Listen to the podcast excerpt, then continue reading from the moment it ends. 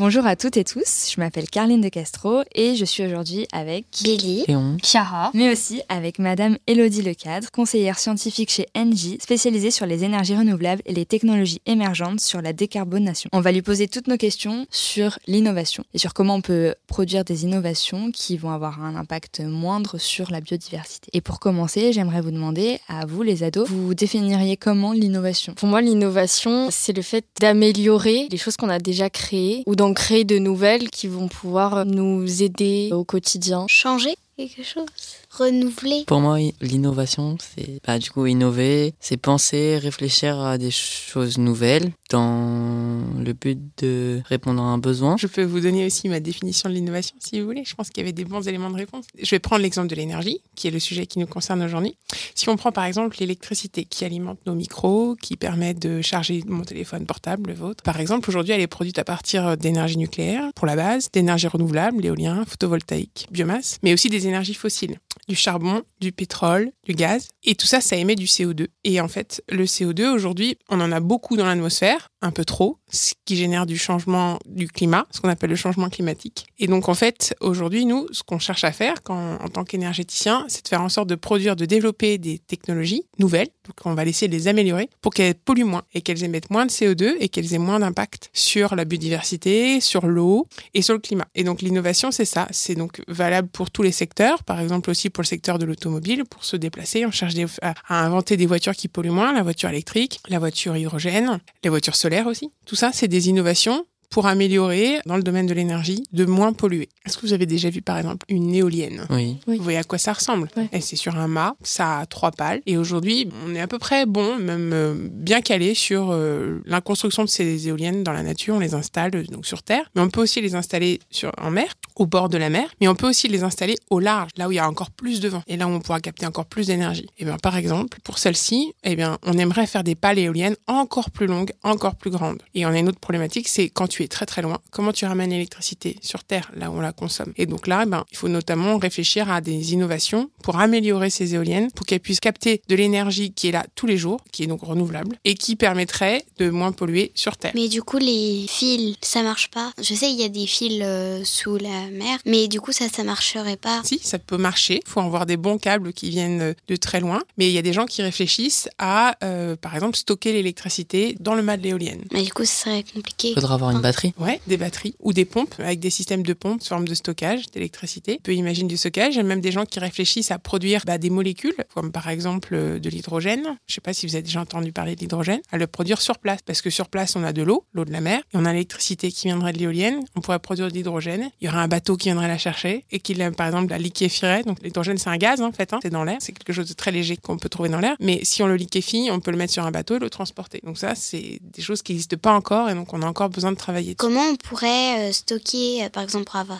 voiture électrique, stocker plus longtemps l'électricité parce que souvent ça tient pas longtemps, euh, que tu dois te recharger euh, souvent. Sur les batteries, c'est vrai que euh, vos parents, probablement, ils avaient des téléphones qui avaient des batteries qui tenaient pas du tout. Et en fait, maintenant, on, on est capable d'avoir des batteries qui tiennent très longtemps, sauf qu'on met beaucoup de choses sur nos téléphones portables et elles tiennent du coup pas longtemps parce qu'on consomme beaucoup. Et donc, les batteries, elles se sont beaucoup améliorées. On a réussi à augmenter leur capacité de stockage. Pour les voitures, on a la même problématique. Avant, en fait, on pouvait pas faire beaucoup de kilomètres. Et ces dernières années, on a réussi à augmenter la capacité de stockage des batteries, des batteries lithium. Et en fait, euh, grâce à ça, on peut utiliser et envisager une, voiture qui fasse un transport, par exemple, de Paris à, alors, pour, on peut aller jusqu'à 300 km, 400 km, 500 pour certaines. Euh, mais effectivement, il faut envisager des batteries qui soient capables de tenir sur de longues durées pour pouvoir répondre à ton besoin de partir en vacances ou de partir euh, voir tes grands-parents. Et euh, bah, il y a aussi des chercheurs parce que il faut bien distinguer ce qui est de l'innovation de ce qui est de la recherche. Une innovation, c'est quelque chose qui est déjà bien avancé et qui est prêt à être vendu sur un marché. Mais avant l'innovation, il faut que des chercheurs travaillent sur les technologies pour en faire des innovations. Et donc là, il y a encore pas mal de chercheurs qui travaillent sur d'autres générations de batteries qu'on appelle les batteries solides, les batteries redox flow, c'est leur petit nom, pour faire en sorte qu'elles soient, qu'elles stockent plus d'énergie et qu'elles soient moins polluantes. Parce qu'une batterie lithium, qu'on a dans notre, téléphone portable, par exemple, ben, si ton téléphone, tu le laisses à plus de 70 degrés, il fait plus de 70 degrés autour de l'environnement du téléphone, la batterie, elle peut brûler, chauffer toute seule et exploser. Donc ça, c'est quand même un problème. Donc en fait, il y a des gens qui travaillent à d'autres types de batteries pour que hum, ce soit plus sûr. Même si aujourd'hui, la batterie lithium-ion, c'est quand même celle qui fonctionne le mieux partout, en toutes di- en plein de dimensions. Et c'est hum, petite anecdote si vous voulez savoir, ce qui fait que aujourd'hui les batteries, elles sont aussi performantes et qu'on aura des voitures électriques peut-être pas très chères dans quelques années, enfin aussi chères en tout cas que les autres. Et ben c'est grâce à la petite motricité, les trottinettes électriques qu'on voit dans la rue, les vélos, tout ça, ça a facilité le développement et l'amélioration de ces batteries pour les voitures. C'est grâce à eux qu'on a réussi à diminuer les coûts, diminuer, à mieux apprendre à comprendre comment elles fonctionnaient pour pouvoir euh, les rendre plus performantes. Mais quand vous dites mieux apprendre à comprendre comment elles fonctionnent, si on les crée, on sait comment elles fonctionnent, non? Effectivement, tu peux comprendre un mécanisme, tu peux comprendre comment ça fonctionne, mais après, euh, il faut le tester dans la réalité au, quotidien. Et puis tu peux avoir des surprises parce que ça marche pas toujours comme dans les plans. Et puis l'autre chose, c'est que une batterie, elle peut très bien fonctionner, par exemple, dans un laboratoire, dans une pièce avec des conditions parfaites. Mais quand tu les mets dans une autre condition, par exemple, quand il fait froid, quand il pleut, quand tu les mets dans un espace où il fait chaud, dans un espace où il fait froid, elle va pas se comporter de la même manière, la matière. Donc, en fait, même si tu comprends comment ça fonctionne, tu as toujours besoin de tester pour être sûr. Et quand on sait bien comment ça fonctionne, dans toutes les circonstances, dans tous les paramètres que tu pourrais avoir dans la vraie vie, et eh bien là, on dit que l'innovation est prête à être installée. Par exemple, pour les éoliennes, à votre avis, ça s'est passé comment entre l'étape où on a eu l'idée de faire des éoliennes et euh, l'étape où aujourd'hui aujourd'hui, on en voit euh, partout. Bah, On a fait des essais pour euh, savoir euh, quelle était la meilleure solution pour utiliser euh, le vent pour en faire euh, de l'énergie, comment après stocker l'énergie, euh, comment on fait pour une fois qu'on a de l'énergie la distribuer? C'est pas vraiment ça le mot mais bon enfin l'utiliser après et après essayer différentes choses jusqu'à jusqu'à ce qu'on ait une version qui nous convienne. Moi je pense aussi qu'il a fallu sensibiliser parce que ça demande beaucoup d'argent et il faut que les pays soient prêts à financer. Donc il faut expliquer pourquoi, comment, tout ça. Donc je pense qu'il y a d'abord une étape de sensibilisation avant l'étape de test. Et puis après, bah, pour les installer, euh, si ça se trouve, les États, ils ont dit, euh, bon d'accord, on veut bien essayer pour deux, trois, voir comment ça marche. Et puis après, on en mettra d'autres si ça marche bien. par exemple, les éoliennes, d'après vous, est-ce que ça vous rappelle pas un autre fonctionnement qu'on connaissait dans le passé avant? Ouais, l'hélice, mais aussi ça servait à quoi avant Enfin, on a toujours utilisé l'énergie du vent. Elle servait à quoi? Comment bah, les, Dans les moulins. Les moulins, ils servaient à quoi? Ils servaient à faire tourner une roue pour écraser le blé pour fabriquer de la farine. Donc en fait, on utilisait ça déjà. En fait, le vent était une énergie qu'on exploitait pour pouvoir produire du blé. Et donc en fait, le blé c'est bien, mais on a aussi eu d'autres besoins, on a inventé d'autres besoins, on, a on invente souvent des besoins d'ailleurs. Et donc euh, pour ça, en fait, on a optimisé l'éolienne, enfin le, principe du moulin, on a pensé à faire un mât, on a pensé à faire mettre un moteur en haut du mât, on a pensé à... Au début, les éoliennes étaient toutes petites, puis plus ça va, plus elles montent, plus elles deviennent très très hautes. Puis en fait, pour capter le plus de vent possible, eh ben, on les a fait de plus en... avec une, plus grande envergure, avec un plus grand diamètre, pour exploiter encore plus le vent.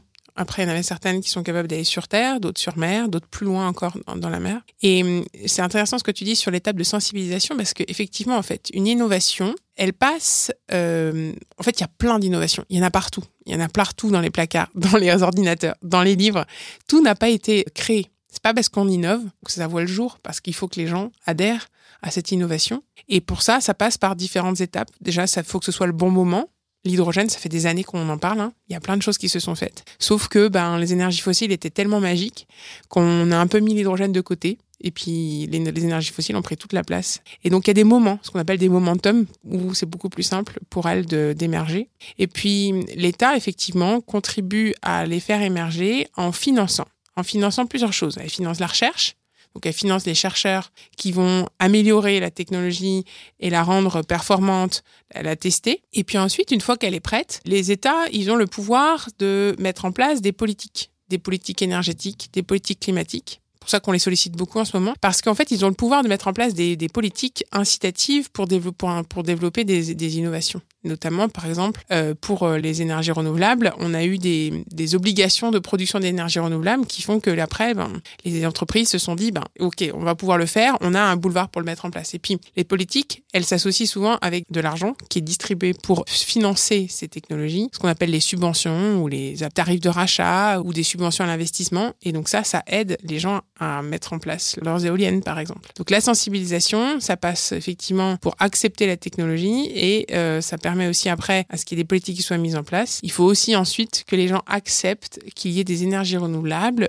dans leur jardin, ce qu'on appelle euh, euh, l'acceptation aussi sociale de, ben, de, des citoyens à avoir une éolienne, avoir une usine de biogaz euh, ou des panneaux photovoltaïques sur leur toit. Mais aussi sur les bateaux, il y a parfois des éoliennes pour produire leur propre énergie pour les aider à avancer avec leur moteur. Je sais pas, j'ai déjà vu des éoliennes sur des bateaux. Il y a même une association qui s'appelle Time for Planet qui travaille à financer des, des technologies innovantes et propres pour accélérer, ben, enfin accélérer la décarbonation de certaines choses. Et ils sont en train de financer un prototype. Je sais pas s'ils sont à l'étape de prototype, même plus loin probablement, de mettre un kite vous voyez comment c'est un kite, euh, la, voile d'un kitesurf, sur des cargos. Les cargos, ça transporte énormément de choses. Ça circule euh, sur tous les océans pour transporter les matières d'un pays à un autre. Et en fait, ça consomme énormément d'énergie, en fait. Moins que l'avion, mais ça en consomme quand même, et tout le temps. Et donc l'idée, c'était d'utiliser euh, ben, finalement l'énergie du vent qu'il y a sur le long des mers, parce qu'il y a des courants très très forts, et donc enfin, des courants d'air, et aussi des courants de mer.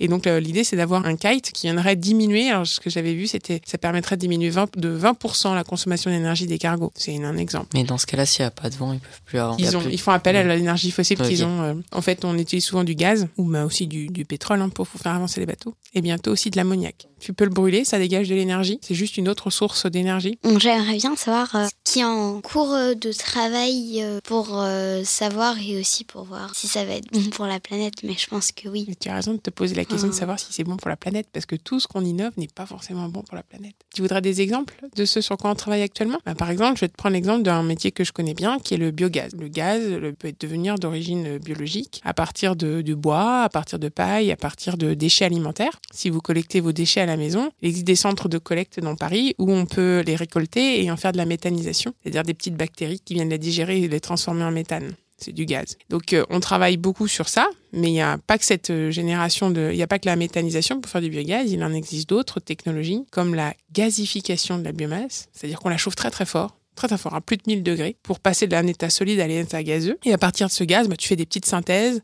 pour être sûr d'obtenir exactement la molécule que tu veux, qui est du CH4. Et donc ça, c'est la gasification de la biomasse, mais il existe d'autres technologies encore sur lesquelles on travaille. C'est des noms un peu compliqués, mais ça s'appelle la, la, gasification hydrothermale. Et puis aussi, on travaille sur d'autres gaz verts comme l'hydrogène, qui est produit à partir d'électrolyse de l'eau. Et à chaque fois, maintenant, en tout cas, euh, on est très incité à le faire pour avoir des subventions, notamment pour avoir des aides, des soutiens de l'État. On fait des, ce qu'on appelle des analyses de cycle de vie. On essaye d'estimer si de la production jusqu'à démantèlement de l'usine qui va la fabriquer, on est sûr que le bilan sera meilleur que ce qu'on utilise aujourd'hui. Que ça sert à rien de faire quelque chose qui aura un bilan qui sera moins bon de ce qu'on a aujourd'hui. Sinon, tu fais pas avancer la planète. Et donc, ces analyses, elles deviennent de plus en plus obligatoires pour assurer que ce que tu fais, que l'innovation, l'argent que tu vas recevoir pour pouvoir faire ton innovation, elle contribue à diminuer les émissions de CO2 notamment, mais pas que diminuer l'impact sur la biodiversité. On a des critères là-dessus, on a des critères sur l'impact sur l'eau. Euh, on a différents types de critères qui sont regardés pour être sûr que, ben, que l'argent des, des, citoyens qui sert à améliorer euh, la production de notre énergie euh, soit bonne pour la planète. Mais donc il y a aussi les batteries, comme je vous ai dit tout à l'heure. Est-ce qu'il y a des innovations qui ont été ratées ou qui n'ont pas abouti? Alors il y en a plein. Après, euh, je vais pas me permettre de juger trop fort parce que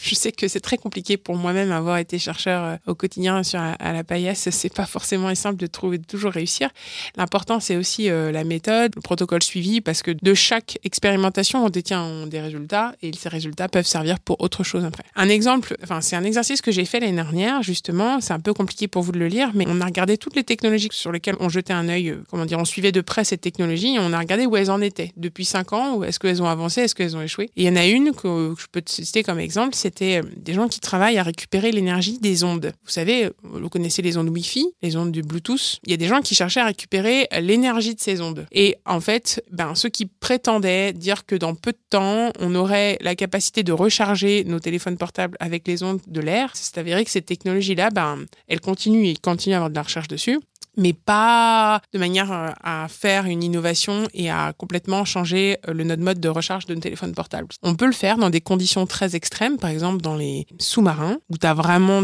pas beaucoup de possibilités de recharger ton téléphone portable, tu récupères tout ce que tu as. Donc là, tu peux éventuellement le faire ou dans des zones militaires très très éloignées où bah, tu es très loin d'une zone de production d'électricité. Tu peux, tu utilises toutes les sources que tu as à ta disposition, mais nous au quotidien, qui avons la chance, faut quand même bien l'avouer, avoir la chance d'avoir des prises et de l'électricité tous les jours, nuit et jour, et eh ben c'est encore plus simple de, de brancher avec euh, un petit câble à la prise électrique. Mais est-ce que du coup, euh, les moyens que donc, ces gens-là ont pour euh, recharger leur téléphone dans les sous-marins, et... est-ce que c'est moins nocif pour la planète que nous, nos systèmes pour recharger nos téléphones ou pour avoir de la lumière C'est deux choses qui ne sont pas tout à fait comparables dans le sens où nous, on a la possibilité de pouvoir s'alimenter quand on veut sur le secteur, mais quand tu es en embarcation, mais c'est la même chose pour les navettes spatiales. Hein. Quand elles sont parties sur l'ISS, elles partent avec une, une quantité d'énergie, et quand on n'a plus, ben, faut soit la renouveler d'une manière ou d'une autre, soit l'économiser, quoi. C'est plus une manière d'économiser ton énergie. Enfin, en tout cas, d'économiser peut-être tes batteries, quoi, en utilisant tout ce que tu as. Moi, je vous invite en tout cas à réfléchir à des innovations. Si vous en avez, dites-vous que vous avez la possibilité, que c'est ouvert à tous,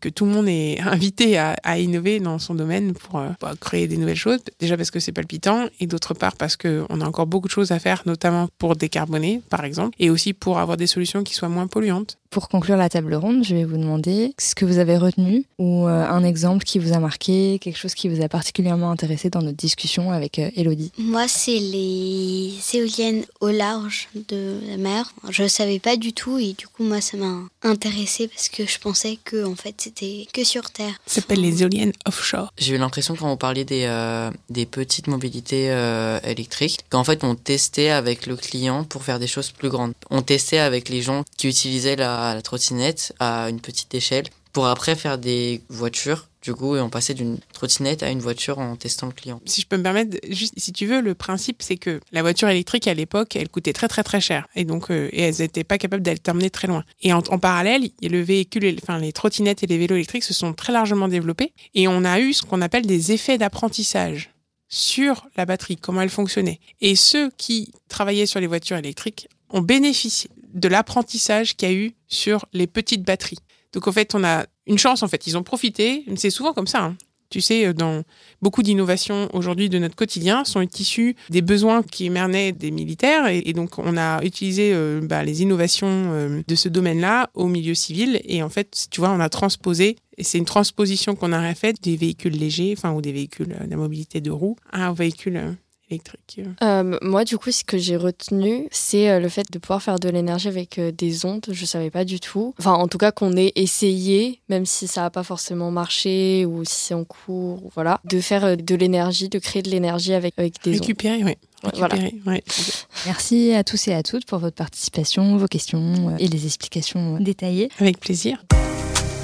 Donc ce podcast est un podcast de J'apprends l'énergie, produit par Studio Bloom, réalisé par Carline de Castro et mixé par Alexandre Lormeau.